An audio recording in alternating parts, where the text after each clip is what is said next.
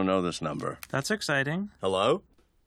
Animation Hotline is a voicemail for lonely animation filmmakers and artists. The cancellation of so many festivals lately has stopped happy, spontaneous discussions. I wanted to hear and share news from the animation creators, giving them the opportunity to leave a message without any pressure. Loris Giuseppe Nese is an Italian director, screenwriter, cinematographer, producer, and animator. While learning art in school, he started to make comics by himself.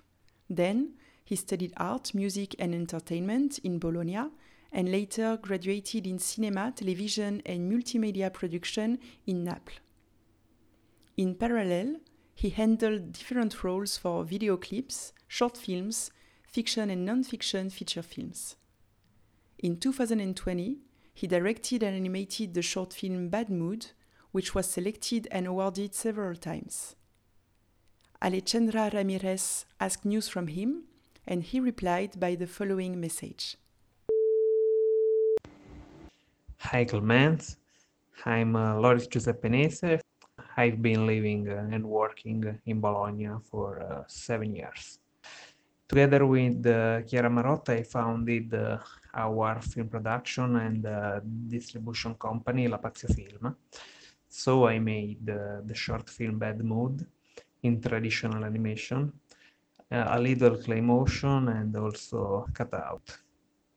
The film is uh, set in the periphery of Salerno, where I grew up, and it tells the life of a maid from the point of view of this daughter, following her growth. I wanted to tell the instability of this type of work, often uh, underpaid and uh, without contract. It's a condition that uh, over the years I got uh, to know closely because uh, it was my grandmother's job and then uh, my mother's job for many years. I looked for a very minimal design style uh, made of uh, so much shadow and uh, little light to express the gloomy atmosphere that uh, there was in the house where I went with my mother or grandmother during their work and uh, my animation style and uh, the editing of Chiara Marotta are made of many loops to express uh, the repetition of actions and the situations in this uh, specific job. The film uh, mixes uh, reality and fiction and different styles and materials. some voices were pre-recorded documentary materials which were used in particular in the first part of the film in the intro to make in a way the voice of the city. There are uh, also my own familiar archives.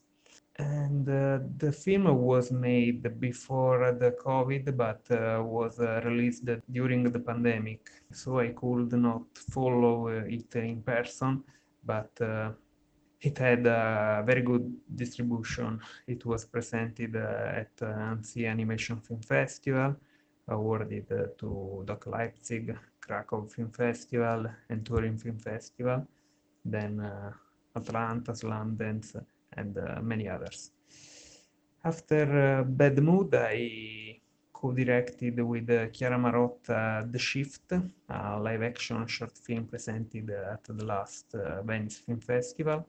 And then I made the animations for the first documentary feature uh, directed by Chiara Marotta, The Moment of uh, Transition, which uh, in a few days will be presented in world premiere at uh, IDFA in Amsterdam and now I'm uh, working on my next animated short film, Club, produced by Chiara Marotta for Lapazio Film.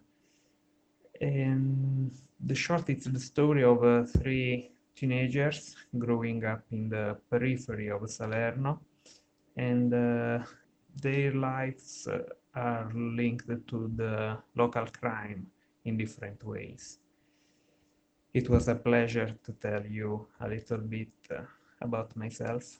Thank you very much for the invite. Bye.